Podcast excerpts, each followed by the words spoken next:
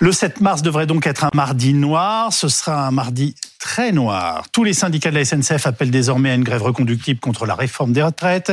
Quelles conséquences pour les usagers? Les syndicats ont-ils les moyens de bloquer le pays? Avec nous, pour en parler, Gaëtan Mélin, qui est chef du service économie et social de BFM TV, Michel Kidor, vice-président de l'AFNOT, Fédération d'usagers des transports et président de la Fédération européenne des voyageurs, et Alexis Cuvillier, journaliste politique de BFM TV. Nous serons rejoints dans quelques instants par le secrétaire général euh, de la CFDT cheminot, Thomas Cavel. Euh, Gaëtan, c'est la CFDT donc qui a annoncé cet après-midi se joindre au mouvement reconductible. Hein. Oui, tout à fait, puisque initialement ce sont la CGT et Sud qui avaient appelé un mouvement euh, de grève à partir du 7 mars reconductible qui finalement commencera dès le 6 mars à 19h. Ils ah. avaient ensuite été, été rejoints par l'UNSA et effectivement la CFDT a annoncé ce soir qu'elle aussi rejoignait le, le mouvement et appelait donc un, un mouvement reconductible à partir du 7 mars. Donc grève le 8 mars, ça on le sait. Et ensuite, il y aura des assemblées générales qui se tiendront euh, tous les soirs pour faire le point sur la situation et voir si oui ou non, eh bien, euh, les, les, les, salariés euh, de, de, de, la SNCF, les agents de la SNCF reconduisent leur mouvement. Comment vous accueillez ça, Michel Kidor? Nous, on n'a pas la, la, Fédération des usagers des transports, on n'a pas de problème avec le droit de grève et la grève, euh, y compris à la SNCF. Nous, ce qui nous gêne. Quand on commence comme ça, généralement, c'est qu'après, on va dire le contraire. Il y a un, mais, y a un mais, mais, non, la grève reconductible, pour nous, c'est générateur d'incertitude, euh, de stress pour les usagers obligés de prendre le trans, les transports et le train pour se déplacer, pour aller travailler, notamment. Euh, les gens qui n'ont pas la chance de télétravailler vont être de nouveau coincés. Et c'est sur la durée que ça va se jouer. Euh, et encore une fois, euh, les transports sont une nécessité. C'est pas pour rien que c'est un service public, le chemin de fer. Et ce qu'on ne s'explique pas, ce qu'il est difficile de s'expliquer, c'est cette perpétuation dans le temps d'un mouvement qui peut durer extrêmement longtemps. Mon pire souvenir professionnel, en ce qui me concerne, c'est la grève de 1995, trois semaines à covoiturer quatre heures par jour dans la pollution. Et donc, euh, je souris parce que moi je dormais dans mon parking, mais donc de travail, mais voilà. Chacun ses petites histoires. Chacun, chacun, chacun ses histoires. Non, mais là, euh, là-dessus, on, sourit, mais je pense qu'il faut penser, il faut, il faut songer aux gens qui, qui doivent aller travailler, les gens qui ne, qui ne peuvent pas travailler de chez eux, et les gens qui sont euh, qui vont, qui vont être obligés d'arrêter, de se mettre en congé, de perdre de l'argent. Et là-dessus, on a du mal à suivre. J'ajoute, et c'est quand même un volet qu'il faut pas oublier, que le gouvernement vient de décider de collecter, de mettre en place un plan pour le ferroviaire de 100 milliards d'euros d'ici 2040, avec des contributions diverses et variées, pas uniquement du gouvernement. C'est quand même gênant qu'au moment où on acte un acte de foi en faveur du ferroviaire, euh, on commence à scier la branche et encore une fois sur le service public. Euh, aller, aller dans le mur, parce qu'encore une fois, le, le transfert modal ce que l'on souhaite que les gens aillent de la voiture vers le train, ça insécurise, ce type de mouvement insécurise complètement les, les automobilistes et le, c'est un coup d'épée dans l'eau. Et là aussi, sur le long terme, compte tenu du rôle écologique du chemin de fer, c'est extrêmement regrettable pour nous. Alors, Thomas Cavel, merci beaucoup de nous rejoindre. Vous êtes secrétaire général de la CFDT cheminot. Qu'est-ce qui vous a décidé très simplement à vous joindre à ce mouvement reconductible? Ah, C'est très simple. C'est une consultation de nos adhérents. Nous sommes la CFDT, mhm. cheminot. Nous sommes effectivement euh, sur un principe démocratique absolu. Et depuis vendredi, nous avons consulté nos adhérents sur cette question, effectivement, de la reconductible ou pas le 7. Beaucoup de choses de ce qui viennent euh, d'être dit euh, sont, sont vraies sur la notion de service public, évidemment, sur le choix quand on peut faire effectivement d'une grève reconductible. Jamais on ne fait le choix d'une grève reconductible sans avoir à l'esprit effectivement ce que ça implique pour les usagers, bien évidemment. Pardonnez-moi, est-ce que ça veut dire que, que vous avez consulté plus tardivement euh, vos adhérents que les autres syndicats? Et que donc peut-être que vous n'étiez pas encore euh, rallié, je dirais, au principe de cette grève reconductible. Vous comprenez ma question? Oui, oui j'entends tout à fait votre question. Et c'est vrai que depuis le début, effectivement, nous sommes pleinement investis dans la mobilisation contre ce, contre ce mauvais projet de réforme, que nous avons suivi tous les temps interprofessionnels, intersyndicaux qui ont été, euh, qui ont été donnés.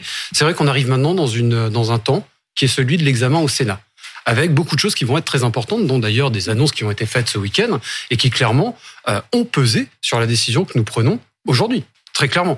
Donc, plus tardif, je ne sais pas. Vous faites référence à quoi, précisément bah, les, les, propos qui ont été euh, tenus, notamment sur euh, il faut accélérer euh, sur la fermeture des régimes spéciaux, et ainsi de suite, et ainsi de suite. Mm. Donc, on voit bien que ce temps au Sénat est un temps où, malheureusement, le pire peut toujours arriver.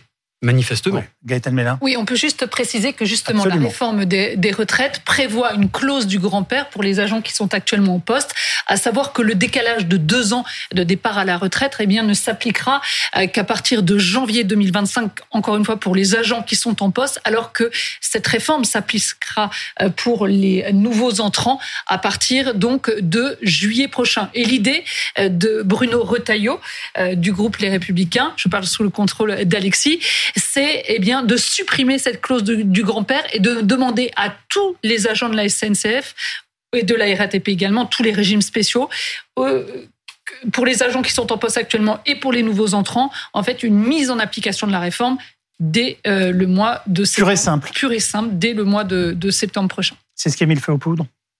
C'est un élément, entre autres. Il faut quand même revenir sur l'origine, effectivement, de, de toute façon, de cette mobilisation, qui est ce mauvais projet avec euh, des dispositions de recul d'âge. Ça, c'est effectivement la base. Pour autant, effectivement, ces éléments sont très importants et vous avez raison de les souligner parce qu'ils renvoient déjà à une première mauvaise réforme que nous avons eu à subir côté, euh, côté cheminot qui disait on ferme le recrutement au statut, on conserve évidemment les droits pour les gens qui sont dans le statut. Bon, bah, qu'est-ce qu'on voit? C'est que la continuité de l'engagement euh, républicain n'est pas tenue, tout simplement. Donc c'est un élément effectivement très important. Un statut ne peut jamais évoluer. Si, la bien vie sûr. évolue, les conditions de travail évoluent. Bien sûr, mais le euh, statut la, la difficulté du travail évolue lui aussi. Mmh, tout à Enfin, fait. il y a des choses qui peuvent être aménagées. Mais bien sûr, d'ailleurs, euh, une phrase célèbre effectivement à la SNCF consiste à dire que le statut n'est pas une statue. Et de fait, le statut évolue régulièrement. Vous avez fait sourire Michel qui dort. Il y a beaucoup de choses. Écoutez, c'est déjà ça de prix ce soir.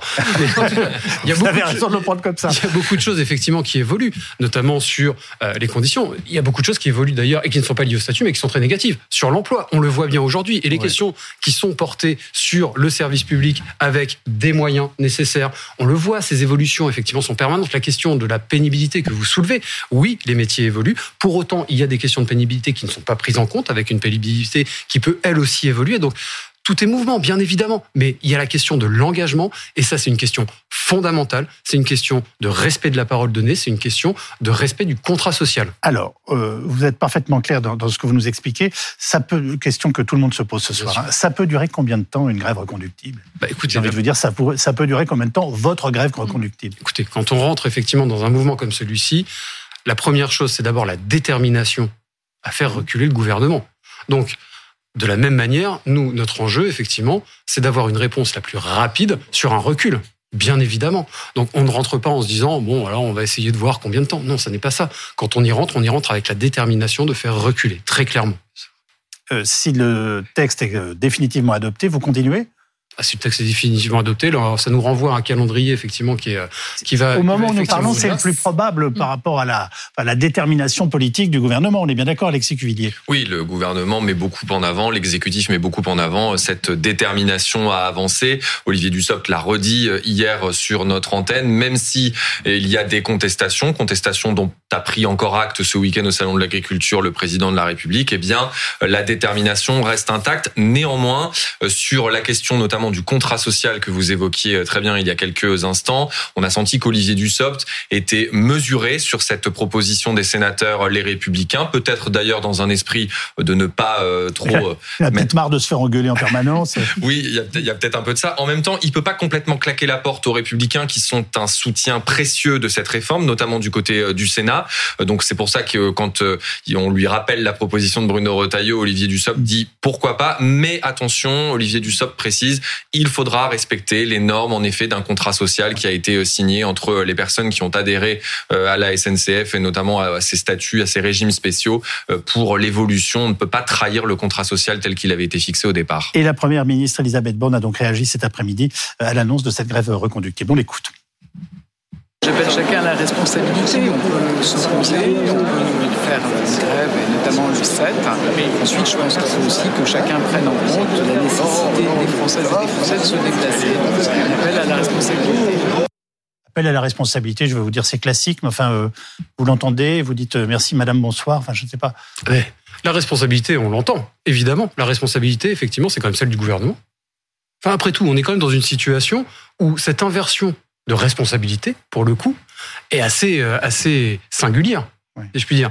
Donc, euh, il y a beau jeu d'appeler à la responsabilité quand on est dans une situation où, depuis quand même le 19 janvier, il y a un certain nombre de mobilisations, et je le redis, je le répète, je le rappelle, des mobilisations qui se sont faites de manière massive, avec un soutien populaire absolu, avec effectivement euh, une, euh, enfin, une, une, une, rigueur enfin, dans, les, dans, dans, dans, les manifestations, dans les mobilisations, enfin quelque chose de tout à fait, de tout à fait remarquable. C'est massif et, on n'a pas vu ça depuis très longtemps, vous avez raison. Voilà, et on vient nous dire effectivement euh, appel à la responsabilité mais enfin, qui euh, porte ce projet avec d'ailleurs un grand nombre d'éléments, d'arguments d'autorité en réalité, qui ont été démontés les uns après les autres. Alors c'est l'autorité gouvernementale qui a été désignée par les Français euh, via une élection qui est celle du président de la République. Enfin voilà, il y a...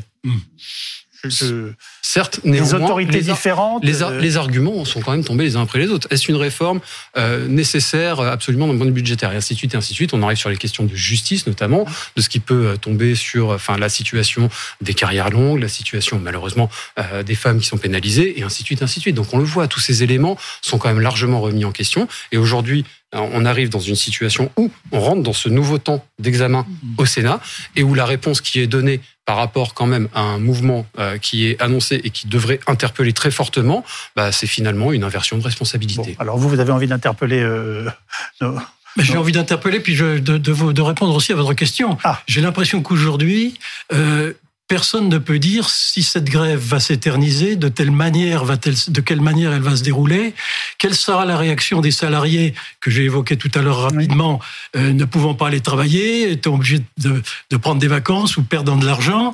Euh, quelle va être la réaction euh, de certains salariés qui sont en première ligne euh, moi, il ne m'a pas échappé. Encore une fois, la FNOT est une, association transpartisane, donc ne prend pas, absolument pas parti sur le, principe de la grève. Chacun a son opinion, mais on a quand même remarqué lors, des derniers mouvements que il s'essoufflait un peu, il, il s'étiolait, et à la RATP notamment, qui est quand même une grande entreprise qui concerne beaucoup de voyageurs quotidiens, euh, il y a eu 16% de grévistes. Peut-être qu'il se réservait pour le 7 mars, parce que c'est pas facile, facile non plus de se mettre en grève tout le temps et de perdre son salaire. Hein. Oui, mais pourquoi, pourquoi y a-t-il, pourquoi y a-t-il dans, dans, dans, certains, dans certaines branches ou dans certaines branches à l'intérieur d'une entreprise des, des, des, troupes qui y vont et puis des troupes qui n'y vont pas? Bah, Vous nous dites que l'unanimité n'est pas aussi évidente qu'on le pense c'est une interrogation, je n'ai pas la boule de cristal, mais je, je, je suis surpris. Alors peut-être, comme vous dites, les, les, gens se réservent, euh, mais ils ne veulent pas déclencher trop tôt une éventuelle impopularité.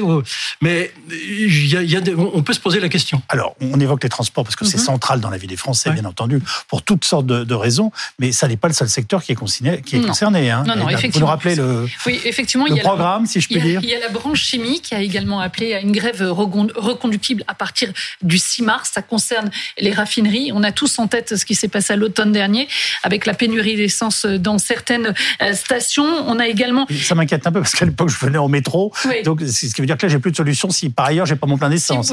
ça va commencer à faire beaucoup, oui. Prendre le vélo, ça marche aussi. Il y a l'énergie. Hein. On se rappelle aussi qu'il y a eu pas mal de, de coupures de courant, notamment euh, qui, ont, euh, qui ont visé les élus de la, la majorité. Et puis aussi dans l'éducation nationale, puisque les professeurs appellent eux aussi à une grève reconductible dans les écoles, les collèges, les lycées et euh, des mouvements, des organisations de jeunesse, pardon, et qui appellent à une journée de mobilisation le 9 mars. Donc oui, ça, ça, ça promet d'être compliqué. Je voulais juste rajouter un tout petit point sur effectivement le taux de grévistes qu'on a vu en baisse, mmh. notamment à la SNCF et à la RATP au fil euh, des journées de, de mobilisation. Alors certes, on peut très bien imaginer que c'était pour se concentrer euh, sur l'après, sur cette journée du 7 mars, mais aussi il y a cette spécificité hein, qui, euh, qui, euh, qui concerne justement la RATP et la SNCF. C'est cette fameuse clause du grand-père qui ne concerne encore une fois euh, que les agents aujourd'hui en poste. Et puis, il y a aussi la possibilité pour négocier aussi bien la RATP qu'à la SNCF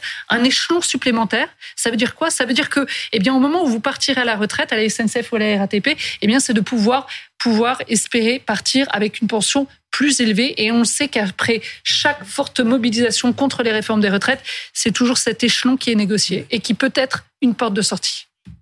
Est-ce qu'on a une idée de l'ampleur? Vous vous suivez ça de très près tout le temps, vous connaissez tous les, les enfin, Clément- voilà, tous les responsables, tous les acteurs du dossier.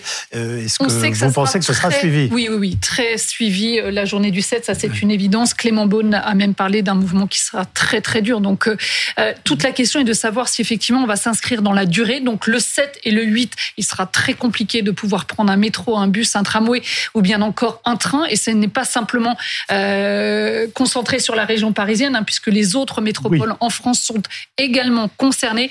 Après toute Prendre la un vélo à Paris n'est pas savoir- très compliqué. Dans le reste Non. du pays, c'est pas la même chose. après, effectivement, toute la question est de savoir effectivement si on va s'inscrire dans un, un mouvement à long terme, tout en ayant bien en tête que les préoccupations principales des Français aujourd'hui, c'est le pouvoir d'achat et l'inflation.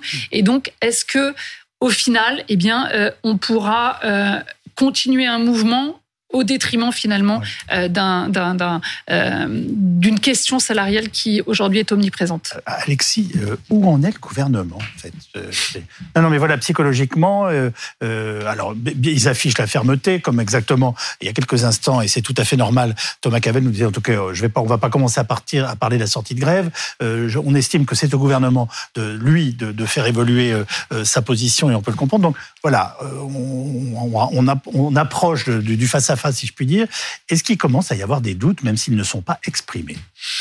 Officiellement, en effet, vous avez raison, ils ne sont pas du tout euh, exprimés. Après, on sait bien que à ce stade, et on l'a beaucoup dit, ce qui va se passer dans l'agenda politique des prochaines semaines est forcément suspendu un peu à l'évolution euh, du mouvement. Ça, c'est une certitude. S'il y a une pression dans la rue qui reste très importante, si euh, d'aventure le pays euh, est massivement bloqué pendant plusieurs jours, voire même peut-être plus d'une Mm. semaine à la mi-mars, il est peu probable qu'il n'y ait pas des ajustements ou des mouvements qui soient faits.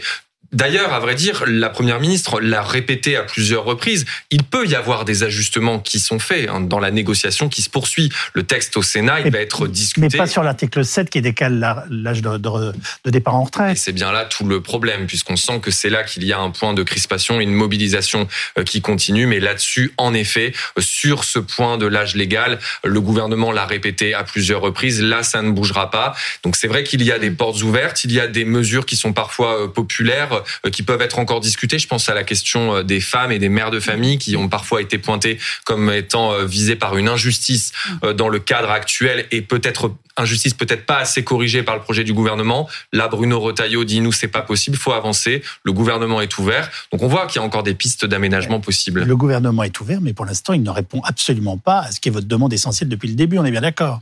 On est tout à fait d'accord. Et pour revenir sur ce que vous évoquiez, sur le, dans des conflits plus classiques ou connus, en tout cas avec une éventuelle porte de sortie, de porte de sortie, il n'y en a pas. En réalité, aujourd'hui, il n'y a rien à négocier. Il n'y a pas de véhicule pour le négocier, il n'y a pas de calendrier pour le négocier. Et sur la question des régimes spéciaux spécifiquement, mais je redis, hein, cet engagement enfin, de, de la CFDT cheminot dans ce conflit, il n'est pas que sur les régimes spéciaux, il est aussi, enfin, nous avons plein de collègues qui sont effectivement contractuels, qui sont directement touchés euh, par ces mesures, mais on voit bien qu'il y aura derrière un temps réglementaire par décret. Ce qui veut dire que, de toute façon, cette question-là, euh, aujourd'hui, il n'y a pas de porte de sortie, comme vous l'évoquez, en réalité. Et c'est pour ça que notre engagement, il est plein et total sur le retrait pur et simple de cette mesure, euh, effectivement, et notamment de cette mesure d'âge. Alors, on va où? Alors, Excusez-moi, mais enfin, à ce stade où on est, quand, quand une situation est totalement bloquée, tout devient totalement imprévisible. Aujourd'hui, effectivement, ce n'est pas nous qui avons la clé euh, Oui. de réponse enfin, par rapport à ce que vous posez comme euh, paradoxe, ou en tout cas comme situation pour le moins euh, bloquée. Cette situation, et ça renvoie à cette question de responsabilité, de responsabilité, je le redis, vraiment, euh, enfin, dans tout ce que nous avons mené depuis le début, la responsabilité est grande.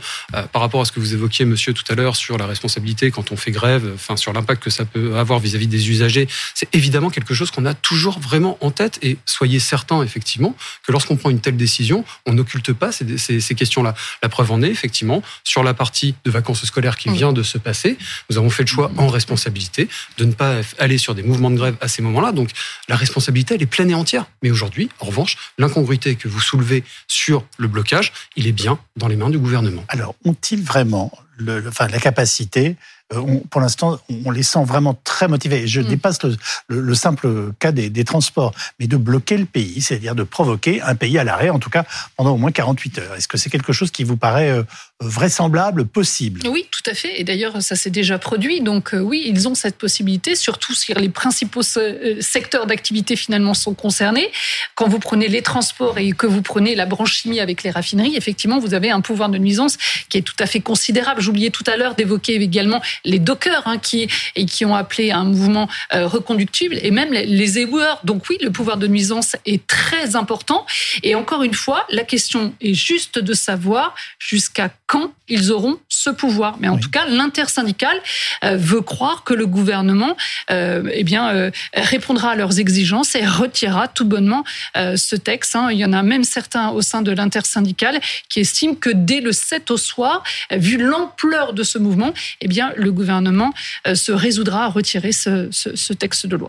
On n'y est pas dans l'esprit du gouvernement, hein je vous ai bien compris. Oui, on n'est pas pour, l'instant pas, en tout cas dans ce dans ce scénario-là, c'est pas le scénario le plus probable. Je vous disais qu'il y avait un agenda politique qui était imprévisible, en effet, en fonction de l'évolution de la mobilisation, mais l'agenda parlementaire, lui, il est très prévisible à ce stade. L'examen, il continue, le texte arrive au Sénat demain. 11 jours au Sénat, commission mixte paritaire. Donc là, on a des choses qui sont euh, assez euh, cloutées. Il faudra voir comment la mobilisation peut impacter là-dessus. Mon, mon expérience montre que, contrairement à ce qu'on raconte parfois, il y a toujours des contacts je ne dis pas que c'est le cas cette fois-ci. Donc, c'est ma question, c'est qu'il y a un moment ou un autre, il y a des facilitateurs, il y a les gens qui avaient envie de se prendre la main pour se parler. La CFDT a souvent assumé cette euh, responsabilité dans notre pays. C'est ce qui fait sans doute une partie de sa grandeur, mais ce qui fait aussi que parfois, elle est attaquée par les autres syndicats plus radicaux. Euh, Est-ce que en ce moment, des gens se parlent, euh, même si ça n'est pas de façon officielle, à votre connaissance. Vous aurez peut-être des informations là-dessus à nous, à nous donner. Mais non, parce que il, se trouve que euh, Thomas Cavel ne peut pas répondre, puisque ce soir, il vient nous dire euh, on est en grève, ça va être dur et ça va durer. Et, ça, va, ça va durer. En l'occurrence, là, on peut pas lui faire son texte, si je puis dire. C'est surtout que je oui, et surtout, on le comprend. Et surtout, on le comprend. de tirer des informations, mais non, non, le, la réalité, c'est que, évidemment, ces contacts sont par nature très discrets. Ben je ne sais pas si vous vous souvenez, il y a une dizaine de jours maintenant, on avait appris en effet qu'Elisabeth Borne avait échangé avec des responsables syndicaux de premier plan. Je crois que c'était de mémoire autour du 12-13 février, pour à l'époque insister sur le fait qu'il y avait eu dans le débat parlementaire côté Assemblée nationale des évolutions, des choses qui allaient dans le bon sens, pour s'agacer un peu euh, d'après son entourage, et eh bien que la menace du 7 mars, la menace d'un blocage puisse justement nuire euh, aux euh, négociations, même si en réalité, on en revient au point que vous rappeliez très bien, il n'y a pas de négociation sur le point central. Et c'est bien là, évidemment, que toutes les discussions euh, sont par avance un peu compromises. Vous avez demandé des indemnisations pour les transports? C'est à la SNCF de, de le décider. Euh, si vous le demandez pas, elle le fera jamais. Hein. Ah oui, non, mais les usagers, faites confiance aux utilisateurs quotidiens, notamment les gens abonnés qui prennent le train tous les jours, euh, pour euh, être compensés de leurs abonnements, euh, qui sont, comme, comme tout abonnement, une somme forfaitaire Bien sûr. payée par mois ou par an. Donc là-dessus, ça s'est déjà, ça s'est déjà passé. On a l'expérience a priori pas très glorieuse pour l'instant de la fameuse euh, du fameux bon d'achat à 200% promis par la SNCF au moment des grèves de mmh. décembre. Visiblement, c'est pas euh, facile, facile. Qui peine toujours à, à, identifier les gens, les ayants droit. Donc, euh, bien sûr, c'est une le, le, la grève n'est pas pour l'entreprise un cas de force majeure, donc elle ne peut pas s'exonérer de sa responsabilité vis-à-vis des voyageurs bien sûr. qui sont liés contractuellement aux transporteurs. Donc oui, au minimum remboursement et, et pourquoi pas compensation. Et dites-moi, on en est où du service minimum? Mmh. Ah, c'est la question serpent de mer. Euh, bah. C'est vrai que on, a, nous, nous, avons une, une, vision, une proposition du service minimum disons au moins un service minimum assuré aux heures de pointe, notamment pour, on pense aux gens qui vont travailler, aux captifs du, du transport public. Et donc là, il faut pour nous quelque chose de euh, qui sécurise. Je parlais tout à l'heure de l'insécurisation des, des, voyageurs. Ça serait bien qu'on ait un système. C'est le cas en Italie, c'est le cas en Allemagne d'une autre manière parce que ce sont des accords plus locaux, alors qu'en Italie c'est un accord global où il y a des syndicats d'ailleurs tout, tout autant revendicatifs et radicaux que les syndicats français. Donc on a nous euh, fait des propositions en ce sens pour l'instant, on a Ça nous a pas beaucoup étonné. On n'a pas été écouté, ni même on nous a pas répondu. Je sais qu'au moment, euh, oui, il y a qu'un syndicat qui nous a répondu. Je crois d'ailleurs que c'est la, c'est la CFDT, mais il y a quelques C'est années. bien de ça. possible. Euh, mais euh, il y a quelques années, c'était lors, lors du précédent quinquennat, il y avait aussi des mouvements de grève et le, le président de la République avait souhaité qu'une commission un peu paritaire, mixte, avec des représentants des usagers, se, se mette en place pour, pour travailler sur ce, sur ce projet. Bon, ça s'est perdu dans les et c'est malheureusement, euh, enfin, je peux pas dire, excusez, l'image est un peu osée d'un serpent de mer qui, qui, qui ressurgit du sable, Oui. mais c'est c'est clair que on est nous preneurs d'un dialogue là-dessus. Pour l'instant, ça ne démarre pas et c'est très dommage. Un tout dernier point, ce sera le dernier de l'émission, si vous pouvez le faire euh, de façon concise, Thomas Cavel, je vous en remercie. Que- euh, Chaque jour, comment allez-vous reconduire la grève le lendemain? Euh, Ça sera décidé comment? Par un vote? C'est décidé avec nos adhérents, pour le coup. C'est bien eux qui décident, effectivement. Donc, euh, on évaluera. Donc c'est un Euh, vote. Oui, c'est un vote. C'est un vote de nos adhérents, ce qui, le même Tous les vote qui soirs, un nous a vote. amené, Des effectivement. euh. Voilà, on peut avoir une assemblée générale quotidienne qui reconduit. cheminots, mais je le redis et je le répète, côté CFDT cheminot, effectivement, ce sont nos adhérents qui définissent la ligne que nous suivons.